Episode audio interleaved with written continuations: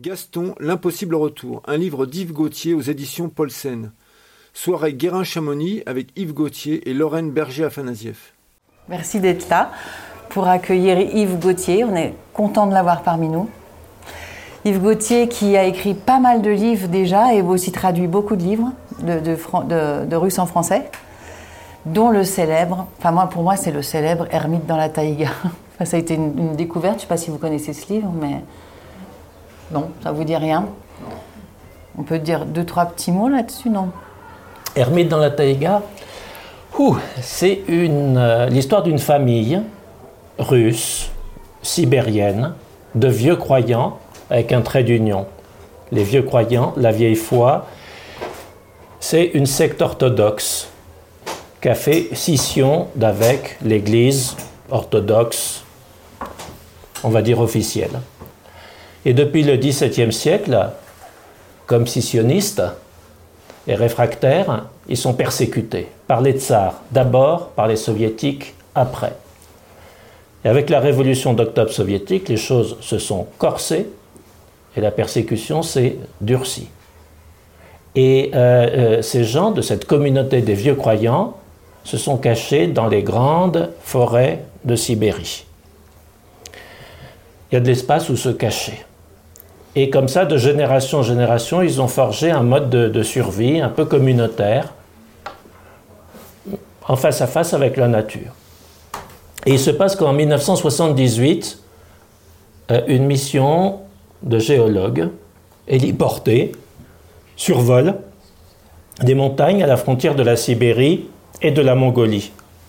On est dans un massif de montagnes qui s'appelle les, les Sayans ou Sayan, selon la façon dont on prononce. Et euh, c'est une région euh, complètement inhabitée. La localité la plus proche est à 300 km de l'endroit qu'ils survolent. Et ils sont là pour prospecter, ils cherchent des gisements de fer. Et sur les cartes qui pourtant sont précises et qui indiquent la moindre petite isba d'hivernage d'un chasseur, ils découvrent une isba avec de la fumée qui s'échappe par la cheminée. Et euh, les marques d'un potager à flanc de, de montagne. Ça n'existe pas sur les cartes et ça ne doit pas exister. Intrigué, il se pose et découvre là une famille. Ce sera la famille Likov, qui vit comme ça euh, dans un, contexte d'isolement total, complètement coupé du monde civilisé, du monde social, euh, depuis 1928, euh, dernier contact humain. 28, 1978. Il s'en est passé des choses. Hein. L'invention de l'électricité, il ne savait pas. Hmm. La Seconde Guerre mondiale, il ne savait pas. La conquête de l'espace, il savait, parce que les étoiles se sont mises à marcher. Hmm. Ils ont compris euh, qu'il se passait quelque chose. Et beaucoup d'émotions, parce que euh, le grand reporter russe, Vassili Peskov, euh, qui, par suite de cette histoire, est allé les voir, et qu'on a tiré un grand récit, dont nous parle Lorraine, Ermite dans la taïga. C'est le titre de ce récit. Euh, beaucoup d'émotions donc parce que en découvrant cette famille, il a l'impression ben, d'ouvrir une malle dans un grenier qui n'aurait pas été ouverte depuis le XVIIe siècle, mais au lieu d'en sortir des guenilles, il a vu en sortir de vrais gens. Parler russe, mais le russe du, XVIe siècle, un russe médiéval, un russe d'autrefois, qui n'a pas été abîmé par euh, le progrès et tout ça. Et euh, en même temps, une famille sachant vivre euh, avec la nature et grâce à elle. Donc, découvrir le mode de subsistance de cette famille, c'était écrire un manuel de survie en vérité. Hmm. Dans une nature hostile. La moyenne hivernale, moins 50 degrés.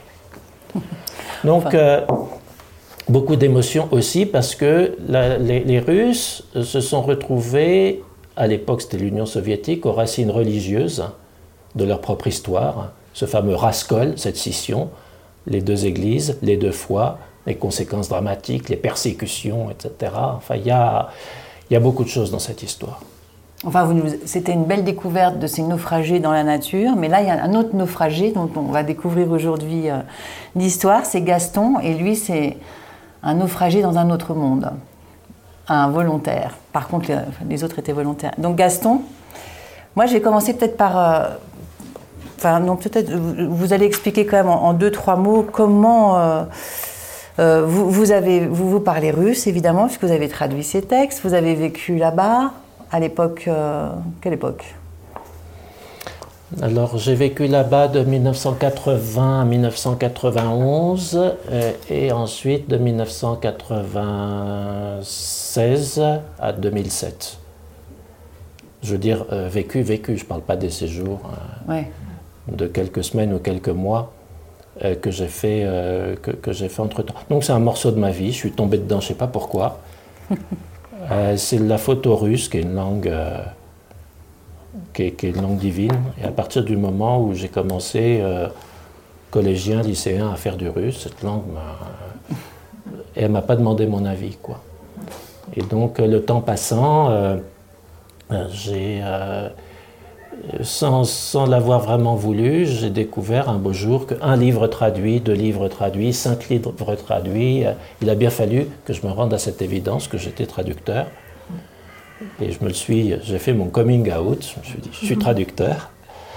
Et puis parfois, euh, il y il y a une frustration dans les livres qu'on traduit, c'est que les livres qu'on trouve à traduire ne disent pas tout de ce qu'on a là. Alors à ce moment-là, on écrit. C'est comme ça que euh, je, suis, je suis passé de la traduction à l'écriture, non pas pour dire poussez-vous, j'arrive, je prends ma plume, non, non, pas du tout. C'était parce que, euh, en fait, c'est le même travail. On est passeur, on raconte ce qu'on a vu. Et vous vous êtes marié aussi, euh, parce que là, je vais commencer par, par lire ça parce que j'adore le portrait que vous faites de votre belle-mère, qui pour moi représente vraiment toute l'image qu'on peut se faire de la Russie et de, et c'est comme ça que vous avez rencontré Gaston aussi, c'est le lien. Donc je vais, je vais lire ce petit passage. Zinaïda Afanasievna. Ce n'était pas son vrai nom. La rebaptiser n'est pas la flétrir. Je le fais avec tendresse et sans intention retorse. Elle aimait et mariait la prose et la poésie, le russe et l'ukrainien, les livres et le cinéma, le franc-parler et les convenances, la ville et la campagne, le lard et le vin mousseux, la musique et la science. Conteuse née, elle élevait ses propos en narration. Un souvenir de petite fille, la recette du beurre au village, le récit d'une journée de travail, une émotion, une souffrance, une rencontre, tout prenait des couleurs dans sa bouche. En ces temps d'avant Internet, elle écrivait des lettres pleines d'images et de mots. Souvent, les lire la pressait de dire les choses en vers. Elle savait jouer de la guitare à sept cordes, celle des tziganes et du peuple chanteur, piloter des motos, conduire des voitures, toute chose qu'elle faisait hardiment ou qu'elle avait faite autrefois. Elle chantait pour un oui ou pour un non, en s'accompagnant de cuillères à percussion de ce qui lui tombait sous la main, tapette à mouche, chausse-pied, brosse à habits, et sa voix éraillée montait en tournant. Elle n'imitait pas le cristal, c'était plutôt un échevellement, un débridement, une envolée. On ne demandait au son que trois choses, d'être libre, gracieux et de faire du bien à l'âme. Dans une égale mesure, ils avaient le droit d'être tristes ou joyeux. Il fallait avoir du cœur au ventre dans cette ville soviétique du cru pour qu'un Français fût son gendre, moi. Voilà Zinaïda qui traverse le marché pour se rendre au travail. Au beau milieu des étals de pommes, elle tombe sur une dame de la poste qui travaille pour la censure. Ou une dame de la censure qui travaille pour la poste, je n'ai jamais bien compris. Oh Zinaïda Afanasievna, vous avez encore du courrier des Français c'est qu'ils grandissent vos petits-enfants. Et jolies les photos, en couleur, un régal, avec un mot gentil de leurs parents en plus. Passez donc au bureau que je vous donne ça. Vous gagnerez huit jours, pas la peine de recoller les enveloppes, hein? On verra aussi pour ma couronne et pour mon plombage là. Ce qu'ayant dit en plein marché, elle ouvre grand la bouche, car Zinaïda Afanasievna, stomato de métier, tenait la ville par les dents. Même Gaston, qui avait fait de la discrétion une ligne de conduite, avait dû lui conter des brides de son histoire. Quand la fraise vous rougit à la face, comment ne pas répondre aux questions qu'on vous pose? Gaston avait répondu, et je dois à une carie dentaire logée dans sa bouche, d'avoir eu connaissance de son épopée.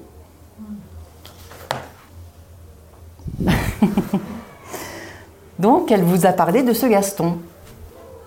Mais euh, je commencer par dire deux choses. D'abord, ça fait drôle de s'entendre. oui. Euh, et euh, la deuxième, ou plutôt la première, une note un peu lyrique comme ça, je suis, je suis très heureux d'être là. Merci beaucoup Lorraine. C'est nous qui sommes heureux de vous recevoir. Je, suis heureux et puis je suis touché. Et en même temps, bon, le livre vient de sortir, c'est la première fois que j'en parle. Si vous voyez ma main qui prend, tremble, c'est pas Parkinson. Donc. C'est l'émotion. Ben oui. Mais nous, on est tous contents aussi de découvrir Gaston à travers vous. Et, donc, c'est quand même c'est votre belle-mère qui vous en parle la première. Oui. Oui, ça. Et, ça m'a tout de suite intrigué parce que, euh, comment vous dire, euh, quand on débarquait de, bon, moi, euh, j'étais un petit Français, et euh, j'avais, comme ça, j'étais né dans ma petite province, Poitevine, j'avais grandi dans ma petite banlieue parisienne. Mais le, fait de, se trouver, la faute à la langue russe, et à cette idée aussi, bon, j'étais jeune, je voulais apprendre les langues, je faisais de l'anglais, du russe, du chinois, et puis euh, en apprenant les langues, je voulais, euh, je voulais voir la terre entière. Et, j'ai commencé par ce pays euh, qui, m'a empêché d'aller plus loin. Mais ce que je veux dire, c'est que le, choc social, humain, peut-être beaucoup plus à cette époque qu'aujourd'hui, était, était vraiment considérable. Euh, du, point de vue euh, culturel, quotidien et autres. Les repères qui sont, euh, qui sont ceux d'un jeune européen, français, occidental, quand on se retrouve parachuté dans, dans, dans, cet univers, tout est différent. Il y, a, la langue, les codes sociaux, les lois des relations humaines, euh, absolument tout. Et, tout est à apprendre de, euh, zéro. Et ça donne à, penser, à méditer sur ce que c'est que, que de venir d'ailleurs, sur ce que c'est que d'être étranger, mais vraiment étranger. C'est pas, euh, c'est pas, moi je sais pas, c'est pas venir d'Australie euh, à Paris, c'était vraiment tout à fait autre chose. Et je pense que euh, quand euh, Zinaïda me parle de, de Gaston, j'ai ressenti comme ça une émotion, une curiosité et une exigence. Je veux le voir. Et, et, je savais avant même de le voir que euh, que ce serait forcément riche de quelque chose. Et, euh, j'ai toujours eu cette, fascination, oui, pour, euh, pour les, les, planètes étrangères à l'intérieur de, de, notre planète. L'histoire qu'on racontait Hermite dans la taïga, d'une certaine façon, nous parle de cela. Euh, peu après, j'ai traduit un autre livre que je tiens pour un très grand livre qui s'appelle Le Papou Blanc de Miklou Maklai, qui euh, avait, euh, dans les années 70 du 19e siècle, fait une expérience de naufrage volontaire chez les Papous, dans une tribu qui n'avait jamais eu le moindre contact avec le monde européen. Il s'était comme ça naufragé d'un bateau euh, et, il a vécu euh, cette, expérience qui a été... Euh, on a vu des choses sensibles, des choses semblables, racontées, écrites et même filmées. Je pense à un grand film documentaire des années 1970 qui s'appelait First Contact. oui, j'ai une véritable... j'ai une véritable fascination pour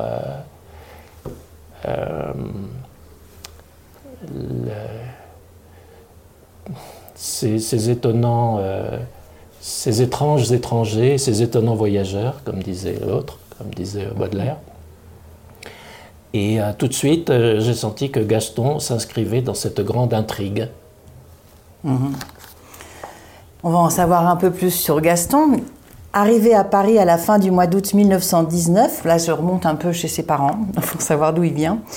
Le jeune cheminot Charles se marie le 20 mars suivant, à l'âge de 25 ans, rue des Batignolles, à la mairie du 17e arrondissement. Gaston est en route.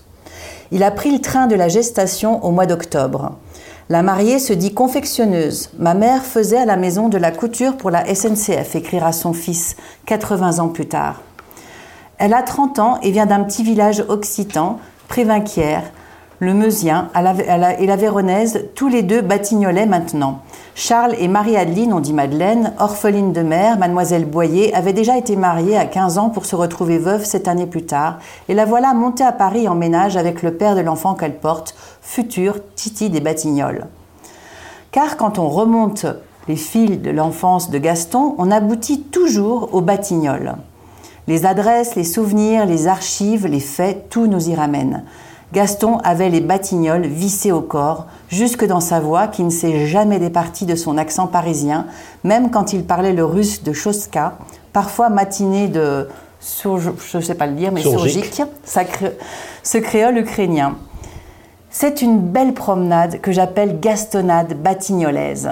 Je fais à pied le tour des adresses qui ont jalonné sa jeunesse. Né rue Le Mercier chez Hélène, sage-femme, Domicilié d'abord rue des Moines, puis rue des Apennins, à deux pas de là, un oncle rue Saufroy, Eugène, frère cadet de Charles, lui aussi petit cordonnier de la Meuse, monté à Paris après la guerre, où il est devenu grillageur, témoin de noces de Charles et Madeleine. La gare de Pont-Cardinet, où travaillait son père, l'école de serrurerie de la rue Salneuve, où il a fait son apprentissage, la mairie du 17e, l'école primaire de l'avenue de Saint-Ouen, je compte mes pas, un périmètre dont le square des Batignolles est le noyau, à peine plus de 3 km et déjà tout un univers. Donc il vient de là, Gaston. Oui, c'était une culture, c'était une langue avec son accent. On ne parlait pas dans le 17e comme dans le 15e arrondissement de Paris. Et ça m'avait frappé aussi parce que ça me renvoyait à euh, dans ma lointaine jeunesse, moi qui vous parle, il existait encore l'accent parisien. Et euh, que maintenant on n'entend plus d'ailleurs. Tout le monde parle pareil, tout fout le camp. Et, euh, mais lui, il était vraiment, euh, il était pétri, quoi. c'était, son univers et toutes ses références, tout, tout le renvoyait au Batignolles. Et ce qui était impressionnant, c'était de voir que qu'il avait gardé intact, ce français des Batignolles, et qui parlait en Ukraine le russe avec l'accent. Titi parisien. Avec l'accent des Batignolles. et qui riait, comme, dans, euh, comme dans les bistrots des Batignolles. Mais bon, donc Gaston grandit là-bas, et le jour fatal arrive où il se voit requis contre son gré pour le STO, le service du travail obligatoire, comme des centaines de milliers d'autres qui n'avaient rien demandé.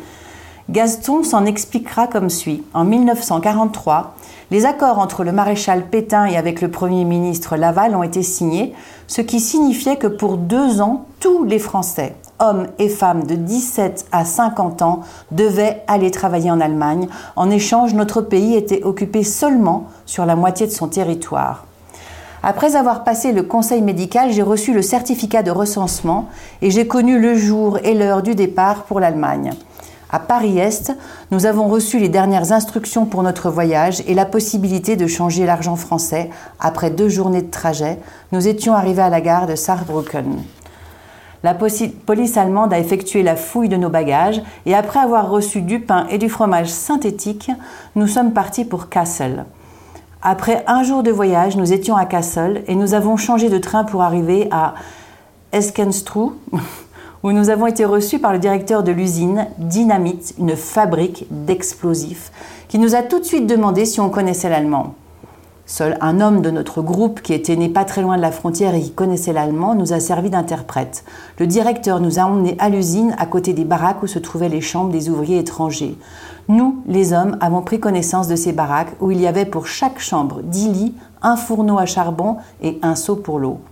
Les femmes, russes, ukrainiennes, françaises, vivaient dans le territoire où vivaient les femmes allemandes qui devaient travailler deux années. Après avoir mis nos bagages dans les chambres, nous sommes passés au réfectoire où nous avons reçu la nourriture, 100 grammes de pain pour une journée de travail de 12 heures, la soupe avec choux, betteraves, pommes de terre, une fois par semaine, le sucre et 50 grammes de graisse par semaine étaient des produits chimiques. Le travail se faisait en deux équipes de 12 heures. Le dimanche était férié pour le ménage et la lessive et les douches. On ne recevait pas de salaire, on recevait des vêtements, chaussures pour six mois, pas de radio, la poste ne marchait pas ou mal. La seule raison de notre présence, c'était de travailler. Et malgré ça, il fait une rencontre. Je ne sais pas si vous avez lu ou si vous avez euh, souvenir d'un grand livre de mon point de vue, de François Cavana, qui s'appelait Les Ruskov. Et euh, Gaston a connu la même histoire. Cavana avait Maria, qu'il a perdue, et dont d'ailleurs j'ai retrouvé la trace. Euh, euh, mais c'est une autre histoire. Euh, et, ben Gaston aura, Gaston aura Louba. ces, camps étaient très durs. On était vraiment dans un duel permanent contre la faim qu'on avait au ventre. Euh, il, y avait, euh, y avait beaucoup de maladies, beaucoup de morts, c'était vraiment très dur, mais, mais euh, il y avait l'amour. Et c'est comme ça que Gaston rencontre Louba. Et d'une certaine façon, c'est le début de son histoire.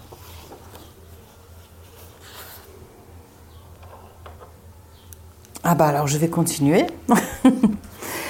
Donc ça dure, euh, le STO, ça dure jusqu'à une certaine période, c'est-à-dire euh, août 45, c'est ça À peu près?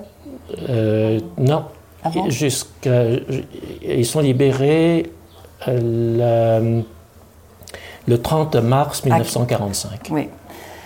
Donc les Américains arrivent. Qu'allait-on devenir dans une, une pagaille pareille? Français, Belges et Hollandais seraient mis en attente de rapatriement sous protection américaine. Les OST seraient placés dans un camp de transit, peut-être, et l'armée rouge se chargerait du reste. Pour l'instant, les soviétiques étaient encore loin de Berlin. Or, les Américains n'accepteraient pas n'importe qui dans leur camion. Ils feraient des listes, des feuilles de route, des attestations, des lettres à la Croix-Rouge et plein de paperasses. L'Allied Expeditionary Force délivrerait des cartes d'enregistrement nominatives et numérotées avec l'adresse de destination. Elle envoyait les partants dans un centre de rassemblement près de Kassel, à Mattenberg, 30 km plus loin. Mais Louba. You should get married, boy. Et voilà tous les amoureux de l'usine dynamite, hollandais, belges ou français, allongeant le pas vers le bureau de l'état civil d'Eskenbrtrou, avec bras dessus, bras dessous, leurs fiancées russes ou ukrainiennes. Ainsi, Gaston et Louba se marient-ils le 20 avril 1945. Le papier qu'on leur délivre en échange leur donne le droit d'être ensemble et de le rester. Quelques semaines plus tard, en arrivant à Paris, recélébration du mariage à l'ambassade de l'Union soviétique. Et deux ans après, sans hâte, les actes d'Eschenstrou arrivent via Francfort à la mairie du 17e arrondissement de Paris pour leur transcription. Gaston me dira il y a des gens qui se marient plusieurs fois. Eh ben moi, je me suis mariée trois fois. Mais avec la même femme. Toujours ce rire à trois notes des rieurs, des rieurs batignolais.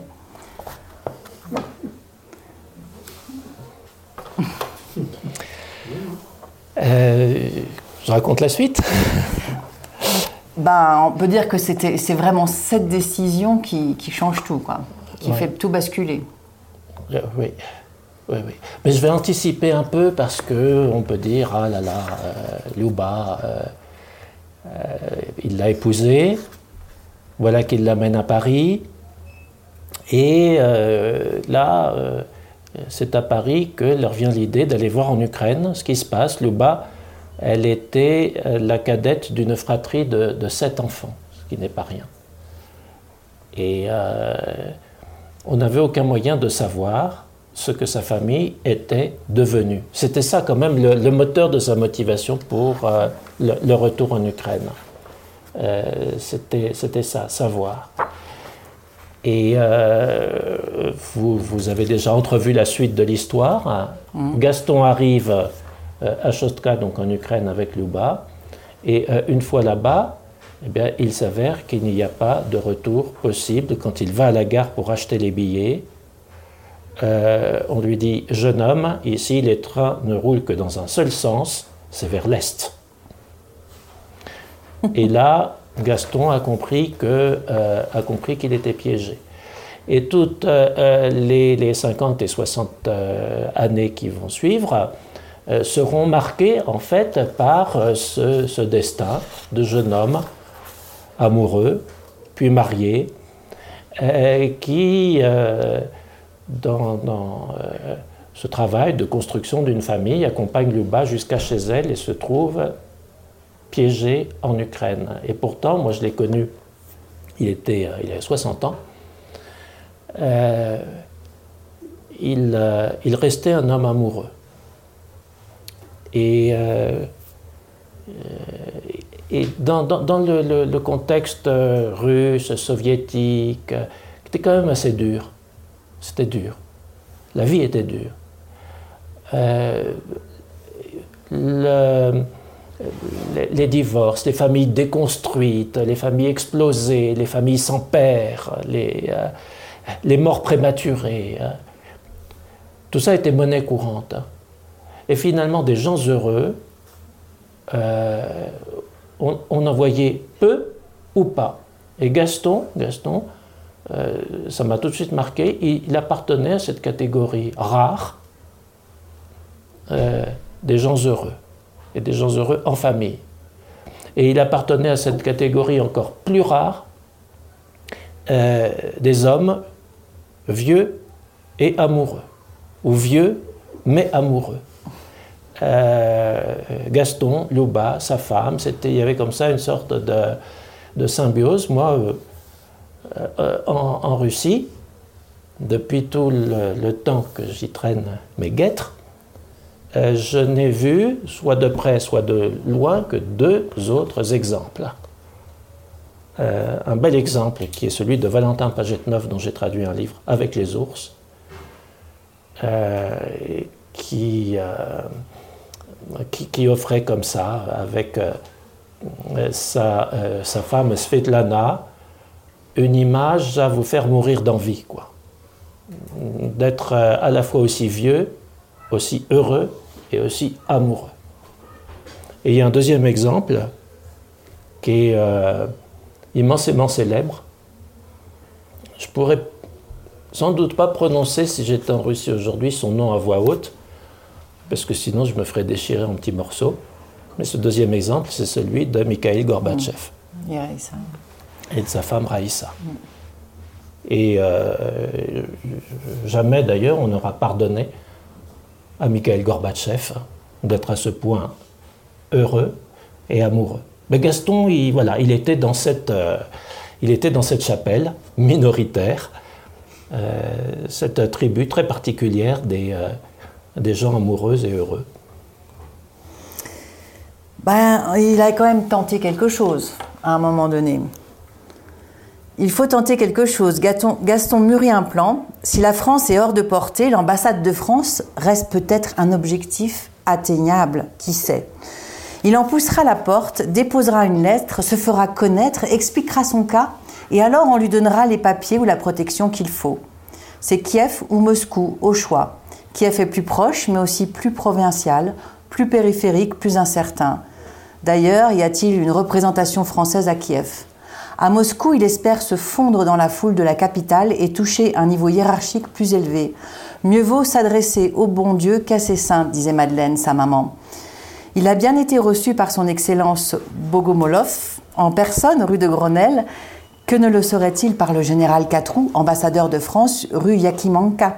Mais Georges Catrou, la rue Yakimanka, la maison Yugunov, à l'ambassade Essise, Gaston ignore tout cela. Il compte s'y rendre à l'aveuglette, clandestinement, si tant est qu'il y parvienne. Il n'a pas de billet de train ni le droit d'en acheter, faute de papier. En cela, il partage la condition de millions de gens du pays. La population rurale, notamment, est privée de passeport, c'est-à-dire de pièces d'identité. En ce temps-là, un simple colcosien ne peut se présenter au guichet d'une gare pour l'achat d'un titre de transport. Il n'est pas muni d'une autorisation spéciale. Même chose pour un naufragé français. Il n'y a qu'une solution, voyager en lièvre, comme dit l'expression russe en hommage à l'agilité de l'animal qui saute en marche, bondit, accélère, virevolte et détale. Il voyagera sur le toit d'un wagon. Il existe tout un folklore associé à ces chevauchées ferroviaires en un temps où le commun des mortels n'avait pas d'accès légal aux voitures de passagers. Des hommes célèbres ont pu s'enorgueillir d'être passés par là. Un futur président de la Fédération de Russie, alors étudiant à l'Institut Polytechnique de l'Oural, a consacré ses vacances d'été à découvrir ainsi son pays. La plupart du temps, je voyageais sur le toit des wagons, mais aussi dans les soufflets, sur les marchepieds ou encore dans des camions. Plus d'une fois, bien sûr, la milice m'a fait descendre. Où vas-tu comme ça? Je répondais que voilà, j'allais chez ma grand-mère, disons à Simferopol. Dans quelle rue habite-t-elle? Je savais que dans toute ville, il y avait forcément une rue Lénine. Ça, c'est un témoignage de Boris Eltsine, qui a été président de la Russie, comme euh, les plus vieux d'entre vous s'en souviennent, et qui avait fait euh, comme ça un été euh, à cheval sur des toits de, des, toits de wagons. Et c'est comme ça que, Gaston va tenter, va tenter un voyage à Moscou. il va trouver l'ambassade il va atteindre l'ambassade, mais à 100 mètres de l'ambassade, deux hommes en civil euh, l'approchent, le tiennent par les coudes et l'emmènent pour un interrogatoire euh, difficile. On lui demande pourquoi, qui il est, euh, etc. Et il répond qui il est, d'où il vient, les services se renseignent, la réponse vient de Chostka, que oui, il y a un Français à Chostka, qu'il est passé euh, on ne sait pas où, et pour cause. Et donc, euh, Manu Militari, on remet Gaston dans un train. C'était pas difficile parce que les chemins de fer à l'époque de Staline étaient euh, militarisés. Ils étaient gérés par l'armée, si vous préférez. Et euh, on le met de force dans le train avec euh, pour consigne donnée au, chef de wagon de le faire descendre à Chostka. Et là, à Chostka, il est cueilli par les tchéquistes, euh, les gens du NKVD, l'ancêtre du, du, KGB. Et, et là, il est assigné à résidence obligation lui est signifiée de venir pointer euh, tous les mois au, commissariat quoi, du, euh, du, NKVD. Et Chostka, euh, de, cette, pour, cette raison-là, va devenir, c'était son lieu de naufrage et ça deviendra sa prison. il y a une chose étrange quand même, euh, c'est que, bon, c'est un, destin euh, tragique, mais euh, d'une certaine façon, il y avait chez Gaston ce pouvoir de, prendre les choses du bon côté. Dans la vie, il ne faut pas s'en faire, ça c'est Maurice Chevalier, il avait toujours cette chanson à la bouche. Je le décris un peu plus loin dans le livre comme le jardinier de sa bonne humeur, c'est exactement ça. Il cultivait euh, cette image, il se construisait comme ça euh, un personnage, le personnage du, Titi qu'il avait été, euh, toujours insouciant de tout, prendre les choses du bon côté, par où qu'elles viennent, et tout s'arrangera, et ceci et cela. J'ai jamais su si c'était le personnage qu'il était vraiment ou ce personnage qu'il s'était construit comme une réponse à l'adversité qui euh, le, frappait. Et euh, il y a une autre réalité qui m'a beaucoup gêné dans l'écriture de ce livre. C'est que pour cette raison, autour de Gaston, dans sa biographie, il n'y a jamais de méchants. Alors moi j'aurais voulu qu'il y ait des méchants autour de Gaston, parce que c'est plus facile d'écrire une histoire quand il y a des méchants. C'est Gaston aux prises avec les méchants, et qui finit avec le temps par, par l'emporter sur les méchants, par vaincre les méchants. Donc ça donne à l'histoire un souffle, une dramaturgie et euh, on n'a plus qu'à se laisser porter par euh, la lutte du bon Gaston contre les méchants pour produire et écrire une, une belle histoire quoi, qui, euh, qui, qui, captive l'attention. Or là, quand on regarde, il n'y a pas de méchants autour de Gaston. C'était un petit peu... ça tenait à cette, à cette personnalité qu'il était vraiment, mais en même temps qu'il cultivait en lui. Euh, le, mal n'était pas dans les gens. Quelque part, il aimait beaucoup les gens. Euh, et il était immensément aimé des gens pour ce qu'il était. Le mal était dans le système. Et euh, quelque part, c'est une idée, très, russe, que, ou très russe, ukrainien. À l'époque dont je vous parle, maintenant, ça peut paraître bizarre, hein, mais euh, le, panachage était vraiment euh, très, euh, était, vraiment très, très marqué, on s'y perdait, on s'y perdait un peu. Mais donc c'était une idée très russe, les, gens en Russie sont fantastiques. L'âme russe a quelque chose à voir avec ça. Mais ce système qui fait marcher les gens à la schlag, lui, est exécrable. Gaston est une est une belle illustration finalement de, de cette vérité historique. En fait, il n'a jamais été dans la victimisation non plus. Il, s'est adapté. Il a compris aussi qu'il ne fallait pas faire trop de vagues pour être tranquille. Oui, et puis euh, il s'est réalisé aussi, je ne sais pas si vous avez prévu, euh, Lorraine, d'en parler un peu, mais... Euh, je ne vais pas tout dire non plus. Hein. Il était, il était ouvrier, il était tourneur mm. sur métaux. Mm. Et euh, euh, c'est un tourneur sur métaux remarquable. Et donc d'être euh, devant, dans son usine, devant son tour à métaux, était aussi une façon de, une façon de s'exprimer. Et il, a, il, a travaillé à, développer son, usine. Il s'est fait respecter pour ça. Il avait vraiment, Bon, il y a des gens qui ont une guitare dans les doigts. Lui, il avait le tour à métaux euh, euh, dans, la peau. Et euh, c'est important aussi parce que l'Union soviétique, elle avait une autre contradiction. Bien sûr, elle a déployé, chacun le sait, des goulags, des camps de travail, de rééducation par le travail, etc.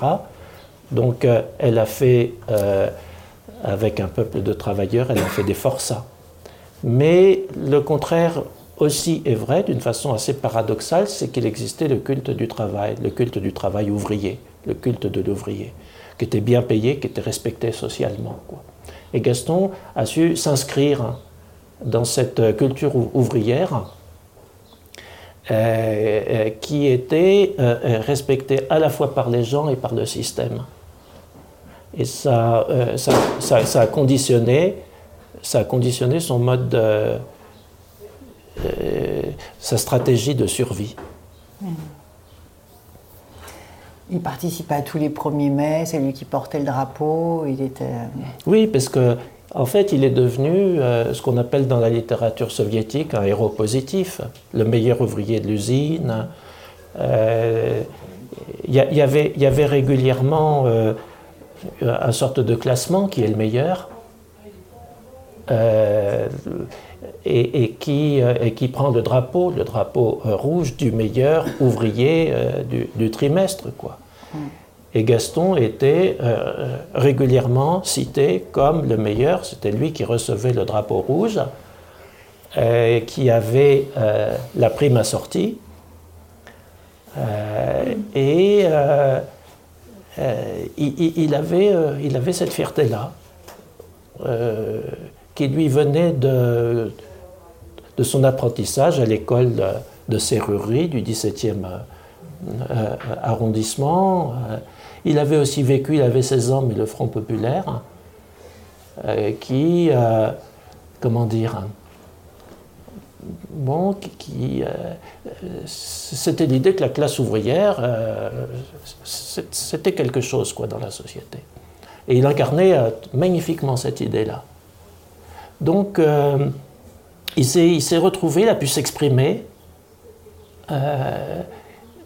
grâce à cette euh, cette vocation qui n'est pas tout à fait artistique, tourneur sur métaux, mais euh, qui, requiert quand même euh, plein de qualités, plein d'intelligence. Il était, il était vraiment là-dedans.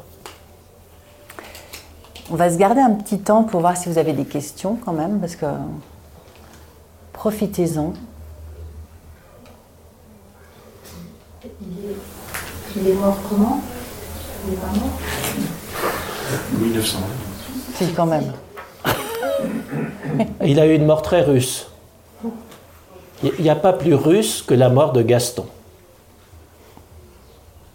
Il a glissé sur une plaque de verglas. Oui, mais il était âgé quand même. Euh, ben, pas tant que ça, il était avec 81 ans. Enfin, c'est pas tout jeune, oui. Et euh, en, glissant, il s'est cassé le, le col du, fémur. Donc, euh, il, a été, euh, il a été opéré pour une prothèse. Et là, pendant l'opération, ou par suite de l'opération, il a sombré dans un coma dont il n'est pas revenu. Il y avait d'autres questions, je crois, oui. Je suppose qu'il avait toujours la nationalité française. Euh, il n'y a aucune lettre qui pouvait arriver dans sa famille à Paris. Euh, personne ne pouvait dire on a un Français là-bas. Euh, vous ne pouvez pas nous le rendre. Alors, oui, il avait la nationalité française, mais quand il est arrivé là-bas, il n'y avait pas d'échange de courrier possible.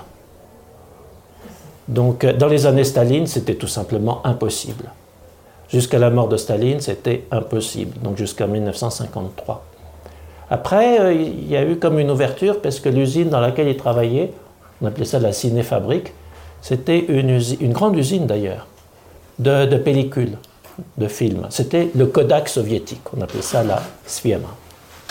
Bon.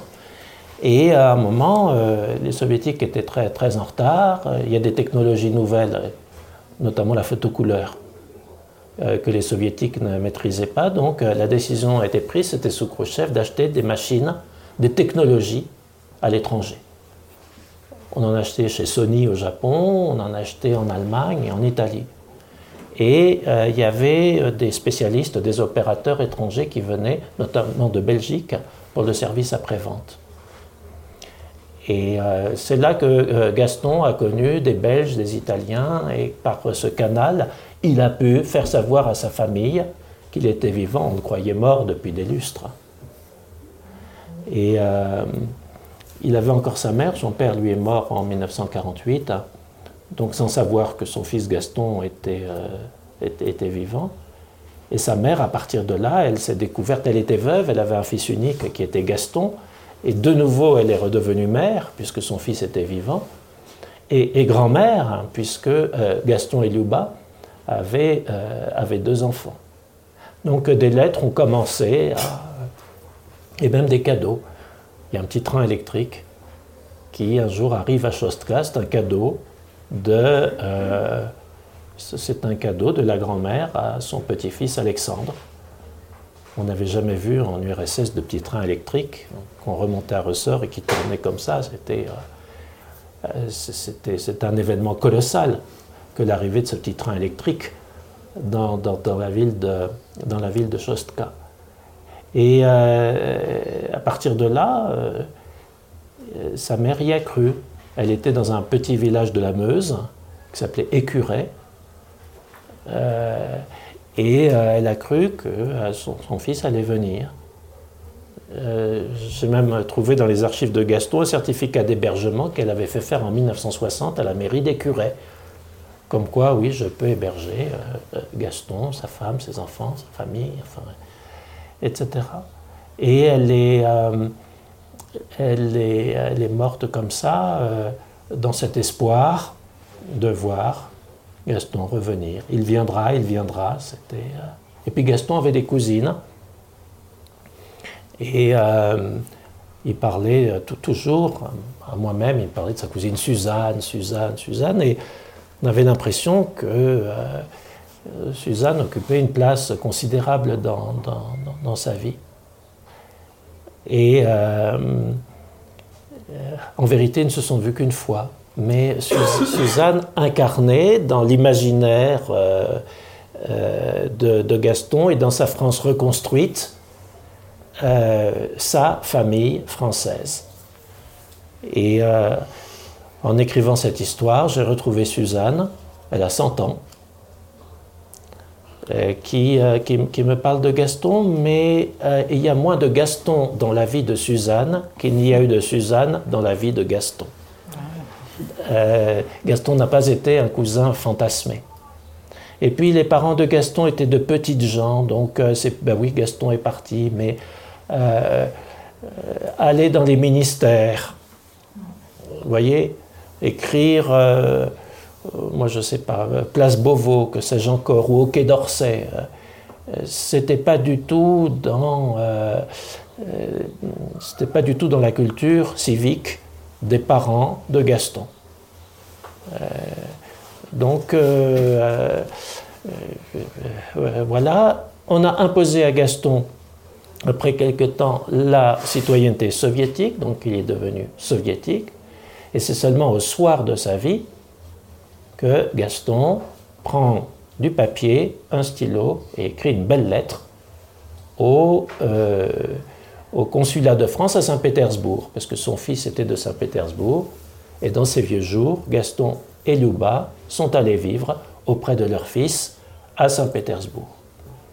Et là, euh, euh, voilà le, consul de France qui reçoit ce courrier. Je m'appelle Gaston Tivet et qui découvre à travers cette lettre, une belle lettre d'ailleurs, euh, le résumé de la vie de Gaston.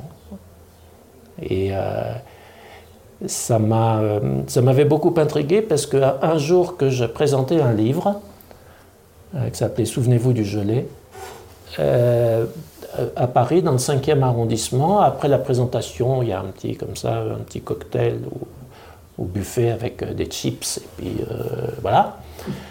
Et, j'entends une dame, une parisienne, qui dit Ah, l'histoire du gelé, enfin Gaston Savin, l'histoire du, livre que je venais de sortir sur un, un grognard de l'armée napoléonienne qui lui aussi avait été fait prisonnier s'était naufragé sur la Volga, dans une ville qui était Saratov.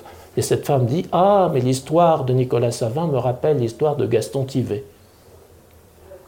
Et là, je suis, euh, je suis tombé euh, du haut du ciel parce que euh, comment se pouvait-il qu'une femme du 5e arrondissement de Paris se mette à parler de Gaston, mon Gaston, que j'avais connu euh, dans euh, le, fin fond du tréfonds de l'Ukraine soviétique. Quoi.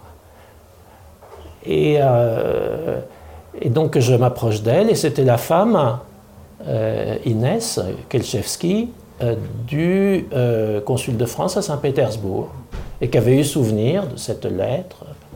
Et le consul de France à Saint-Pétersbourg, quand il a reçu cette lettre, il s'est demandé ce qu'il allait en faire, parce que euh, voilà un homme qui raconte sa vie, mais qui ne se plaint de rien. Il ne demande rien.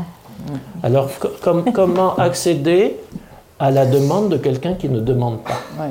Mais c'était comme ça une façon symbolique de renouer avec son pays.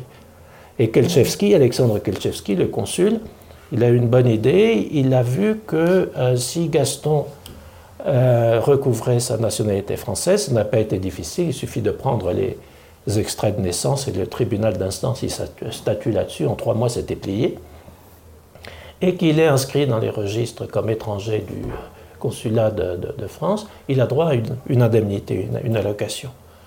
Donc il s'est saisi de ce prétexte, le consul, pour écrire à Gaston en disant Mais au fait, j'ai reçu votre gentille petite lettre, vous avez droit à une indemnité. C'est comme ça qu'il a appâté Gaston et que la rencontre s'est faite. Il a formalisé la remise de la carte d'identité, il a donné une réception au consulat de France. Enfin, il a comme ça scénographié en quelque sorte le retour de Gaston dans sa qualité de, euh, de- de citoyen français.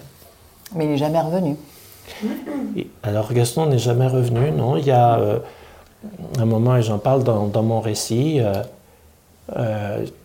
moi je, voulais lui, lui proposer quelque chose. Mais c'était encore l'Union soviétique, il y avait avait des méfiances, etc. Mais j'avais dans l'idée de dire à Gaston, Gaston, euh, il, faut, euh, il, faut qu'on aille voir tous les deux les Batignolles.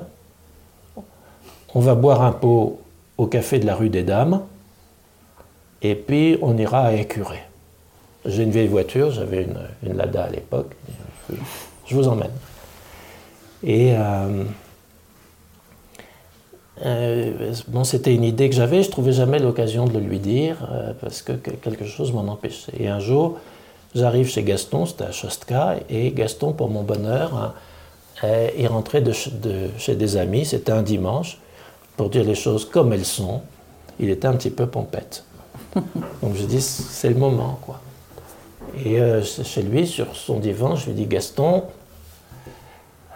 voilà, et là, il était, euh, il avait le vin joyeux, mais euh, il a fixé ses genoux, il était euh, enfoncé comme ça dans son divan, en disant ben non, le temps a passé, je me plains de rien, dans la vie il faut pas s'en faire, disait Maurice Chevalier, etc. Donc quelque chose quand même.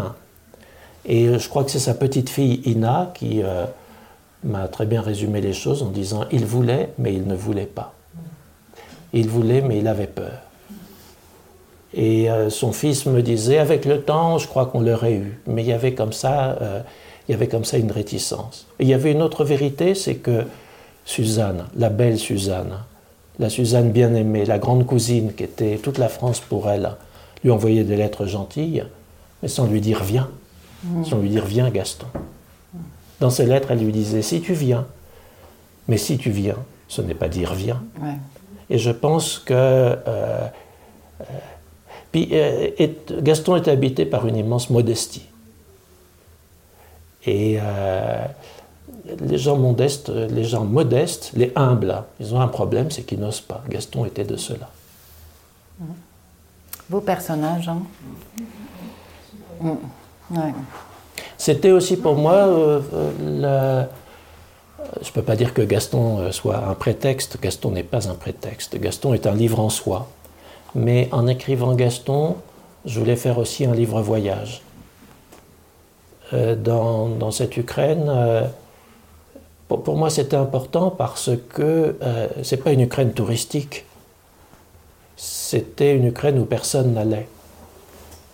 Moi, je me suis retrouvé là-bas un petit peu pour les mêmes raisons que Gaston, enfin dans un contexte et une époque différente. Ce que je veux dire, c'est que Chostka, c'était une ville industrielle, mais en même temps en pleine campagne, euh, qui s'était construite autour de cette usine, la, la Cinéfabrique, qui était le, Kodak soviétique, la grande usine de pellicules. Bon.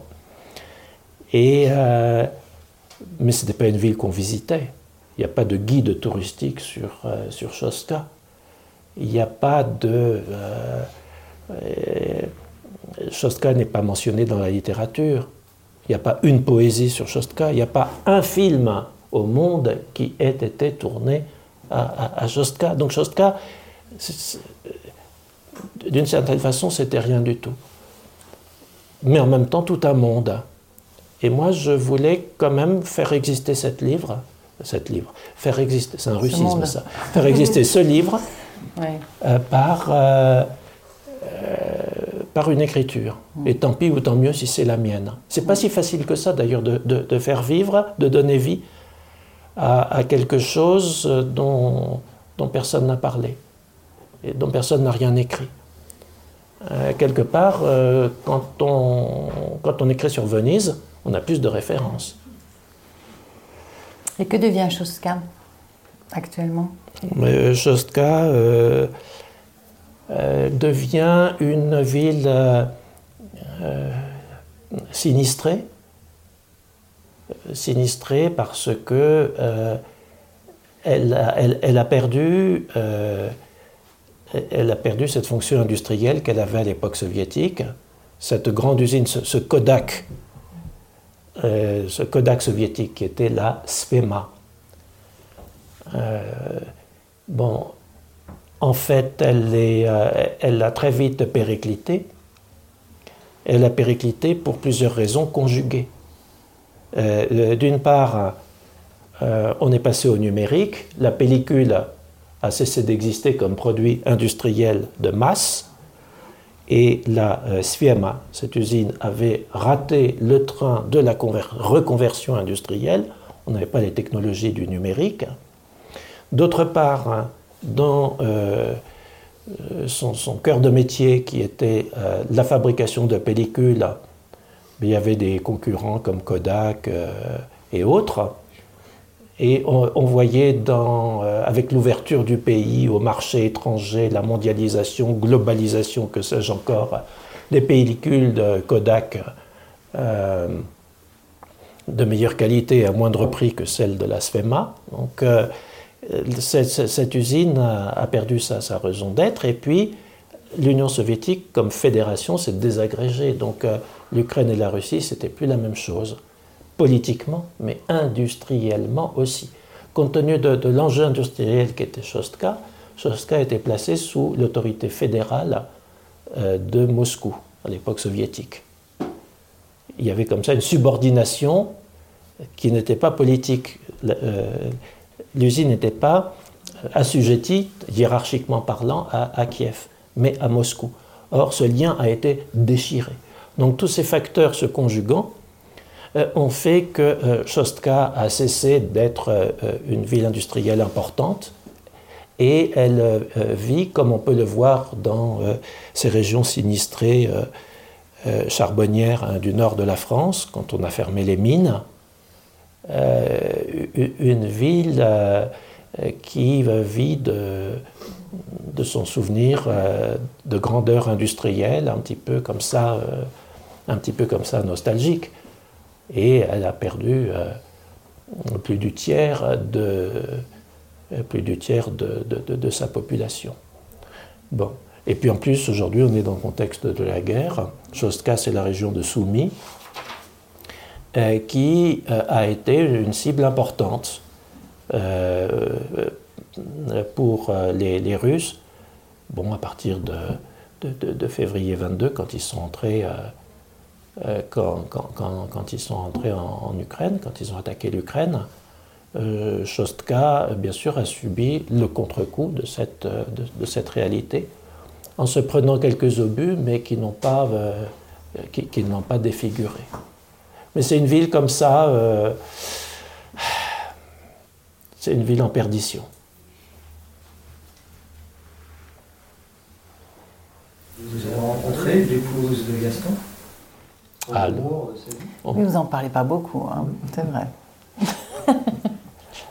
pas, pas assez, peut-être. Euh, euh, oui, on ne pouvait, pas, on pouvait pas voir Gaston sans Louba. Euh, et, ils étaient comme ça, euh, très complémentaires. Quand ils racontaient une histoire, hein, euh, c'était des phrases en tandem. Gaston l'a commencé, Louba la finissait.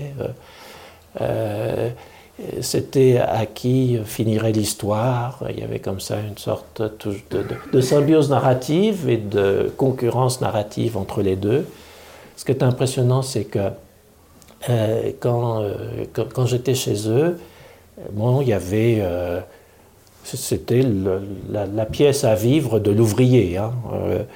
il y avait le vaisselier, la table au milieu, et donc ils étaient assis à table. Mais c'était une table qui avait peut-être la grandeur de, celle-ci. Et Gaston et Louba étaient, étaient toujours comme ça, quel que soit. Ils avaient comme ça cette forme de, symbiose. Euh, et, euh, et en même temps, euh, autant Gaston avait très bonne presse dans toutes les bouches de Chostka, autant Louba était sujette parfois à médisance, peut-être un petit peu jalousée peut-être un petit peu jalousée, parce qu'une femme heureuse, franchement, une femme heureuse dans la Chostka soviétique, c'est indécent, quoi. Et Et ça faisait jaser. Et ça faisait, ça faisait jaser. Euh, d'une certaine façon, mais là on est dans une matière un peu, euh, un peu subtile et qui, je crois, n'appartient qu'à Gaston. Mais d'une certaine façon, soyons un peu méchants. Allez, il n'y a, pas de méchants dans mon livre, soyons un peu méchants. C'est un petit peu de sa faute à Luba. Parce qu'elle elle avait, elle connaissait son pays, elle était née dedans. Mm. Euh, et dans, dans, les camps de travail, les filles qui travaillaient s'inquiétaient même euh, euh, de, de, l'approche des soviétiques. Tout en espérant, hein, les soviétiques arrivaient, l'armée rouge, on serait libéré, on, rejoindrait les nôtres, etc., etc. Mais en même temps, on savait que le, fait d'avoir travaillé euh, pour les Allemands dans la logique stalinienne était punissable. donc, on s'inquiétait et, on, avait grandi dans les années Staline. Euh, la fameuse Maria de euh, François Cavana dont je parlais, qui est l'héroïne des, des, euh, Ruskov, pourquoi est-ce que Cavana n'a jamais retrouvé sa Maria? Parce que, bon, ils ont été séparés d'une façon dramatique. Hein. Au, moment de l'arrivée des Alliés, des Russes, de l'armée rouge, des Américains, etc., en Allemagne. Et d'une façon comme ça accidentelle, ils ont été séparés, ne se sont jamais retrouvés, mais qu'une fois euh, en Union soviétique, euh, Maria Tatarchenko, elle a été déportée au Kazakhstan. C'était soit la Sibérie, soit le Kazakhstan. Pour elle, le Kazakhstan. Donc les requêtes faites par Kavana pour s'inquiéter euh, du sort de Samaria ne pouvaient aboutir. Elle était frappée d'une peine d'exil au Kazakhstan.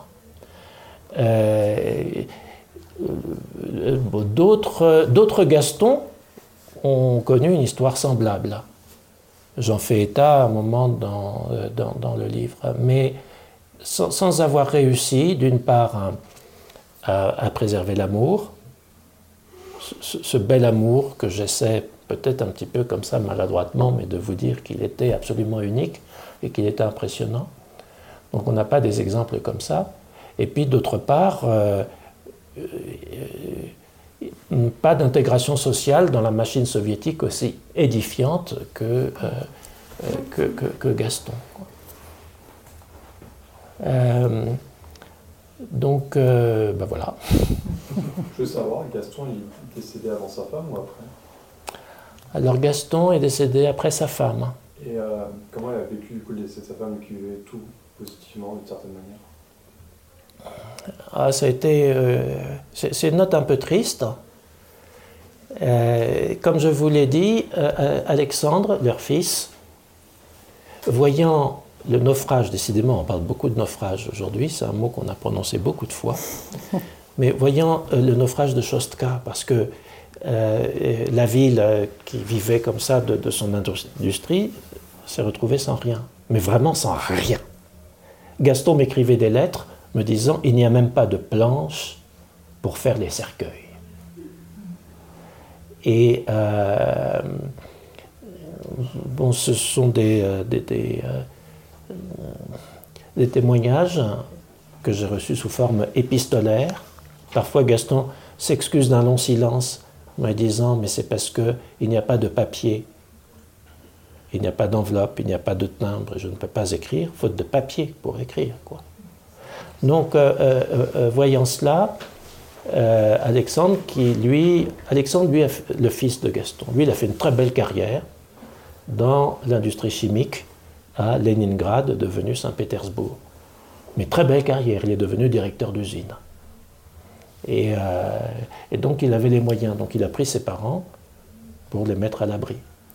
Et il est arrivé, euh, Luba a été frappé une fois à euh, Saint-Pétersbourg du même syndrome qu'à Paris en août 45.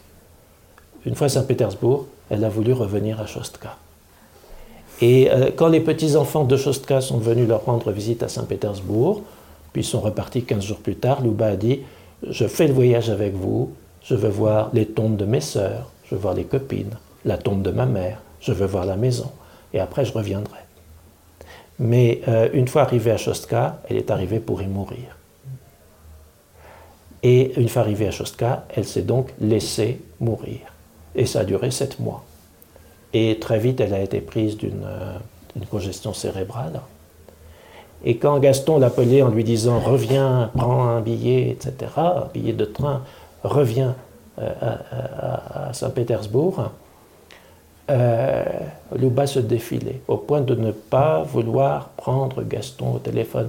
Sa petite fille me dit, mais c'est étonnant, je les ai toujours connus euh, ensemble, parlant l'un pour l'autre et respirant d'un même cœur.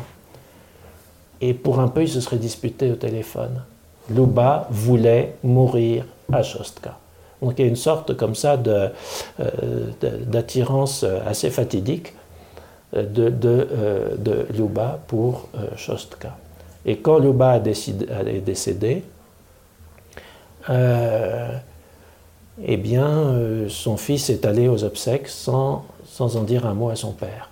Il n'imaginait pas qu'on puisse dire à son père, maman est morte. Il y est allé, il a laissé un peu euh, euh, le, temps travailler pour lui, euh, peut-être un petit peu lâchement. Et puis il a dit à Gaston que voilà. Et Gaston était un octogénaire en pleine forme. Le temps n'avait pas prise sur lui, m'a dit Alexandre. Moi, d'une manière un petit peu comme ça, subtile, je pense que la mort de Gaston euh, nous raconte que... euh, bon, il n'a pas choisi de mourir, il n'a pas choisi de mourir comme ça, mais euh, oui, la mort a quelque chose à voir avec la, la douleur d'être sans elle. Moi j'ai une question par rapport au fait, quand ils sont partis de Paris à, à Tchoska, euh, est-ce qu'ils avaient discuté tous les deux de- Parce que vous dites que Liupal était très attaché à sa ville d'origine. Mais du coup, peut-être que même euh, s'il n'y avait pas eu ces problèmes politiques, il serait resté à Tchoska, quoi. Est-ce que Gaston, il comptait revenir euh, Parce que vous dites que c'était un voyage de fiançailles, mais est-ce qu'il comptait vraiment revenir à Paris ou alors il comptait s'installer là-bas et pouvoir bouger librement? Enfin, c'était quoi qui était prévu? Alors moi, je vais vous dire, j'ai cru longtemps que le voyage était ce que vous dites. Mhm. C'est-à-dire on y va et on verra. Ouais. Et qu'il y avait chez euh, Gaston euh, une passion amoureuse et une curiosité tout court. Mhm. Surtout que, euh, bon, maintenant, on sait ce qu'est devenu l'URSS, donc on a beau jeu d'en parler. Mais euh, l'URSS en 1945, euh, c'était Stalingrad. Hein, c'était, euh, ils nous ont gagné la guerre. C'était pas. euh, bon. Et je pense que, je, pense que Gaston était, était là-dedans. Mais en revanche, euh, euh, quand euh, j'en parle aujourd'hui à Alexandre, son fils, ou à Ina, sa petite fille, ils, ils sont formels. hein. Ils me disent non, non, jamais papa pour Alexandre, jamais mon grand-père pour Ina n'a accepté au fond de lui cette, euh, situation. Donc, euh, euh, il, a euh, fait contre mauvaise fortune bon cœur, il a construit une famille, il a vécu un amour, il a vécu une passion professionnelle, il a su, euh, euh, euh, mais euh, il renfermait euh, une douleur et cette douleur était un ressentiment secret. Et quand j'ai posé à Alexandre, un monsieur euh, euh, très posé, euh, moi je parle pas vite, mais lui, hein, c'est bon, c'est deux mots par minute. Quand j'ai posé à Alexandre cette, question que vous posez avec les mêmes mots, tout de suite il a bondi, il, a dit, mais très vite, hein, que des billes d'un pistolet mitrailleur, il dit non, non, jamais euh, papa n'a pu accepter. Au fond de lui, il y avait, euh, au, au fond de lui, il y avait cette douleur. Donc c'est une situation euh, euh, peut-être un petit peu effectivement ambiguë. Mhm. Et en même temps, euh, c'est une belle illustration ce que c'est que. euh, euh, bon, euh, vous savez, il y a, y a des marins comme ça qu'on finit sur des îles. Euh, en Océanie ou ailleurs. euh, c'est un cas particulier, mais je pense aussi que c'est une, une tragédie. Il y a de l'universalité dans le destin de Gaston. C'est, euh, aussi un petit peu l'histoire d'Ulysse, quoi. C'est un roman qui a 3000 ans, mais c'est le, l'Odyssée, de- c'est, c'est l'histoire d'un homme qui n'en finit pas de rentrer de la guerre. Et euh, Gaston me fait penser un petit peu à ça. C'est un personnage, allez, on va dire les grands mots, c'est un personnage homérique ou homérien, je ne sais pas comment on dit. Et juste une dernière question. Euh, quand il a été assigné à résidence, c'était pendant combien de temps? Parce qu'au bout d'un moment, vous dites qu'il est parti à Saint-Pétersbourg, donc enfin, il avait le droit de bouger. euh, Ah oui, alors attends. euh, Il est, il est euh, assigné à résidence.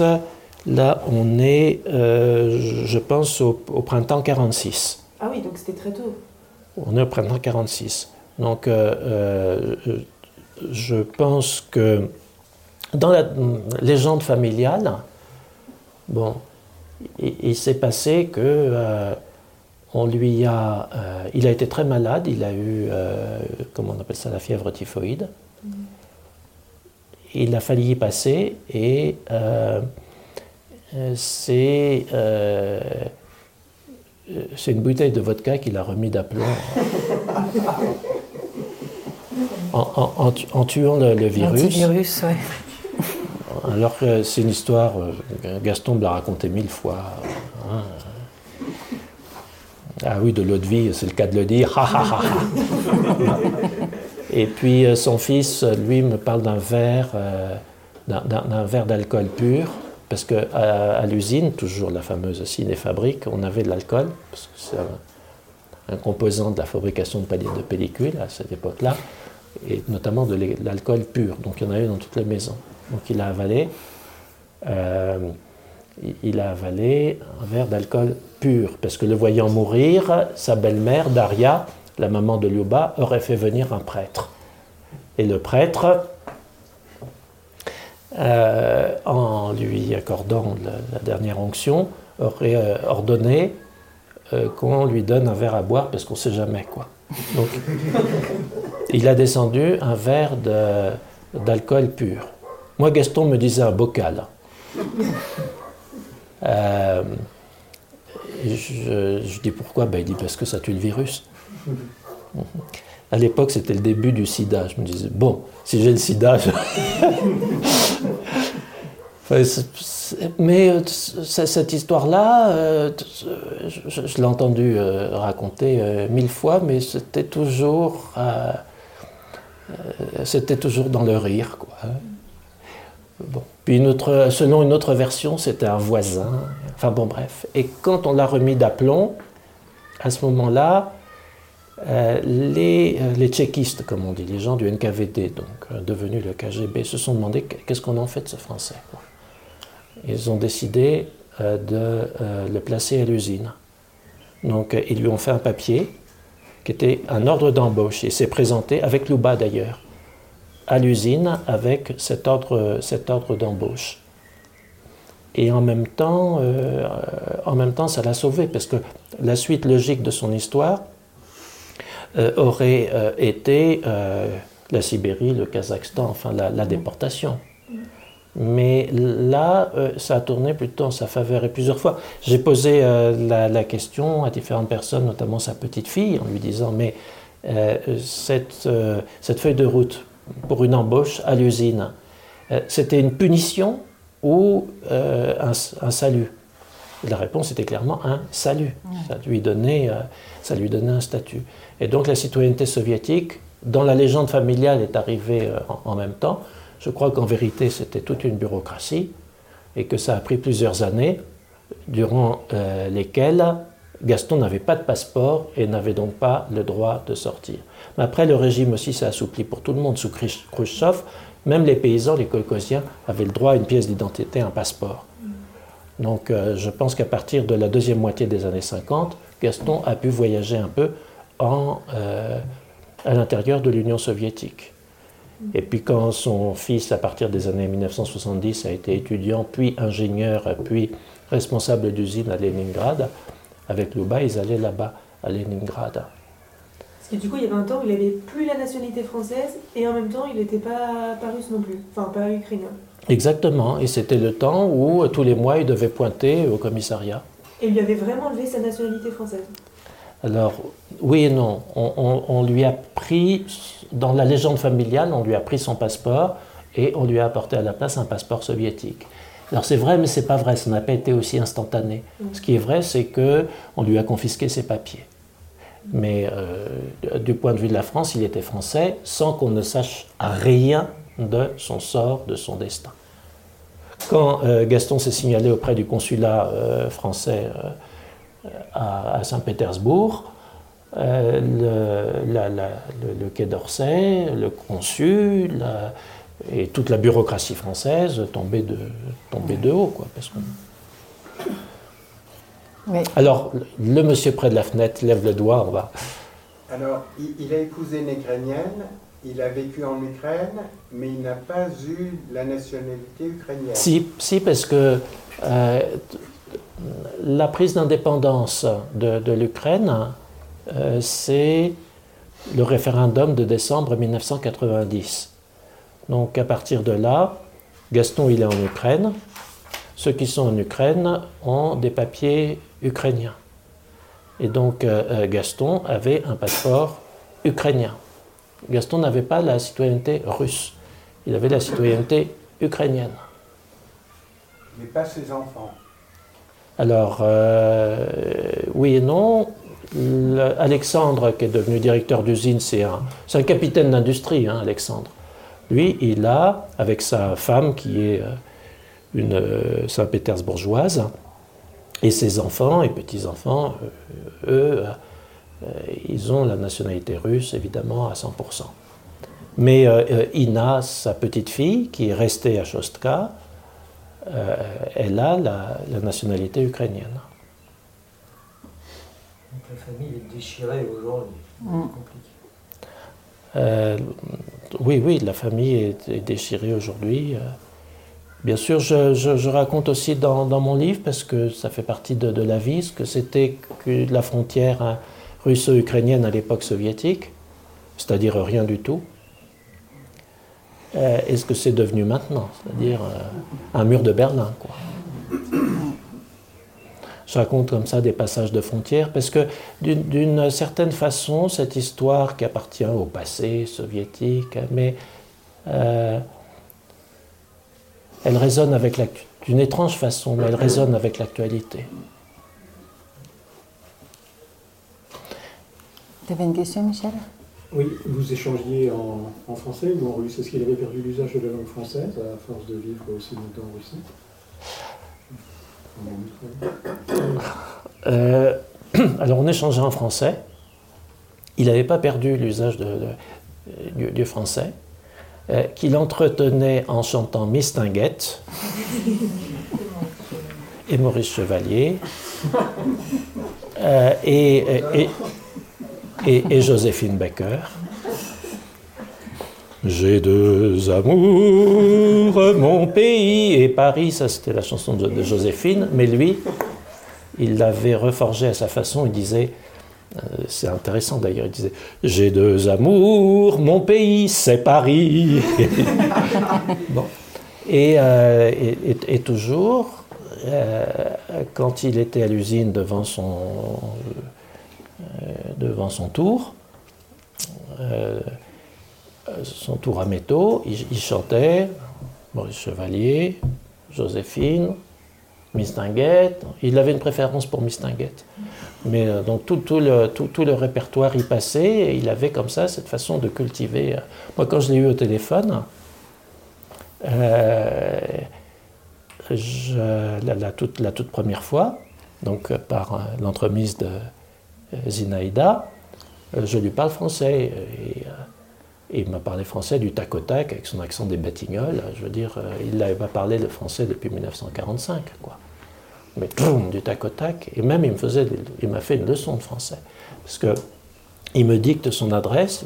Il, habitait rue euh, Tsiolkovsky, euh, numéro 8. Et puis son numéro de porte, j'ai euh, euh, j'ai mal entendu, c'était numéro 43, et je lui fais répéter. Je lui dis appartement numéro combien? Là, j'entends un silence. Je répète appartement numéro combien? Et il me dit 43. Et euh, le dimanche d'après, donc, je vais chez lui. Et, euh, je, et toute la famille était réunie, parce que c'était dimanche, et que, que voilà. Et il y a Louba qui, qui euh, n'en revenait pas et qui dit à Gaston, mais Gaston, tu aurais pu me dire euh, qu'il y avait ton pays à que, euh, et qu'il allait venir chez nous. Parce que dans, dans les- dans l'esprit de, de, de c'était un événement. euh, bon. Et là, il y a Gaston qui me dit, ouais, mais euh, en vérité, sur cet accent parisien, j'arrive pas à, l'imiter bien comme il faut. En vérité, j'ai- pas cru que tu étais vraiment français. je lui dis, mais, mais, mais- mais pourquoi? Ben, Il me dit, bah, euh, au téléphone, hein, quand on s'est parlé l'autre jour, tu m'as dit, euh, j'ai donné mon adresse, euh, j'ai dit la rue, et puis à un moment, tu m'as dit, l'appartement, c'est l'appartement numéro combien? Je dis, alors? Et il me dit, mais appartement, on dit pas appartement en français. En français, on dit logement. appartement, c'est pour les bourgeois. Et puis il est là, et puis il dit appartement, appartement. J'ai pensé qu'il allait dire comme Arletty, est-ce que j'ai une gueule d'appartement? Mais euh, c'est une anecdote, mais ça, illustre bien son rapport à la langue française, euh, qu'il avait gardé parce que c'était une façon d'être, euh, il le dit d'ailleurs, hein, ne pas oublier qui je suis. C'était une façon d'être soi. Et de même, son ukrainien, c'est assez, enfin son ukrainien, la, la langue, euh, oui, le russe qui parlait, parce que c'est- bon, c'était une ville russophone mais en même temps dans la campagne ukrainienne. Et russophone, la ville l'était du fait de son industrialisation et donc de la présence de Moscou au travers de euh, cette euh, industrialisation. Mais il y avait quand même un petit peu de, patois ukrainien. Enfin bon, et euh, il parlait cette langue un peu bizarre qui était du russo-ukrainien batignolisé. C'est un phénomène linguistique euh, euh, euh, vraiment particulier. Il était, il était tout à fait à l'aise, mais c'est un jeu de massacre du point de vue des lois de la grammaire. C'est un, jeu de massacre total. Et, et, la phonétique était celle du Paris des Batignolles. Quoi. Il parlait. ah non, ça, il il- Et ces lettres qu'il m'envoyait, qui sont des lettres en français que j'ai gardées religieusement, euh, sont, euh, sont même impressionnantes, quoi, parce que euh, il a commencé son école d'a- d'a- d'apprentissage dans les Batignolles, il avait 13 ans, quoi. Il avait, il avait 13 ans, il avait son certif, et puis c'est tout. Et quand on lit la qualité de son courrier dans les années 70, euh, dans les années 80 et 90, moi je trouve, euh, je trouve que la, tenue de sa langue euh, est remarquable. Mais on va, on va arrêter là parce que sinon on est encore au milieu de la nuit. En tout cas, merci beaucoup Yves d'être venu nous parler de, de Gaston.